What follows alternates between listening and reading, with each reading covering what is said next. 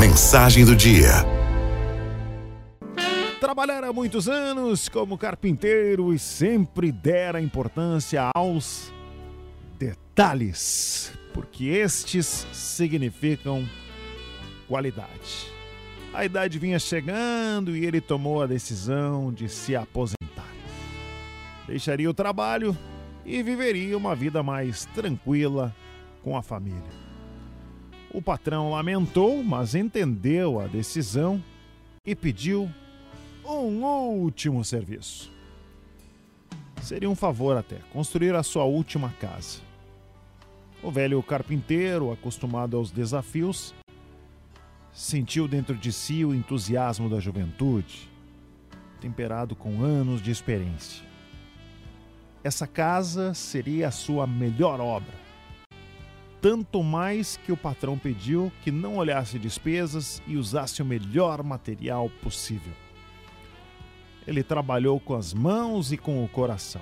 E finalmente, num belo dia, o empregado comunicou que a obra estava concluída. O patrão visitou a casa e ficou maravilhado com os acabamentos e a sua funcionalidade. Era uma obra perfeita, feita com inteligência e com amor.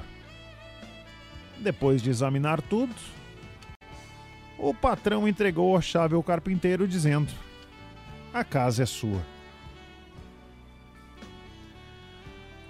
Não se trata de uma história inventada, é realidade. Isso acontece na vida. Cada um tem a sua maneira de construir aos que empregam material de baixa qualidade e não se preocupam com os acabamentos. O apóstolo Paulo fala dos diversos tipos de construções. Cada um escolhe o material: ouro, prata, pedras preciosas, madeira, palha, barro. É nessa casa que iremos morar um dia.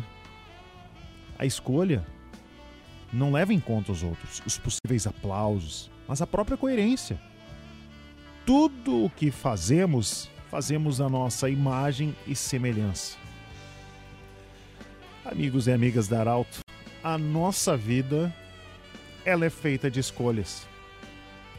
E essas escolhas têm uma lógica inflexível.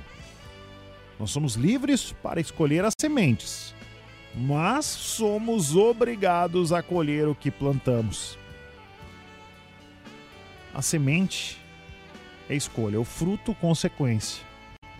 A eternidade consiste numa casa que estamos construindo agora para habitar depois. Cansado, envelhecido, sofrendo muito com reumatismos, o pintor francês Augusto Renoir insistia em pintar. Aos que o aconselhavam desistir, ele explicava: a dor passa, mas a beleza fica. Caminha nesse sentido a opinião de um outro famoso pintor da antiguidade grega. Por que caprichar tanto nos detalhes que poucos observariam? Assim pensavam muitos. Ele encerrou a questão dizendo: Eu pinto para a eternidade.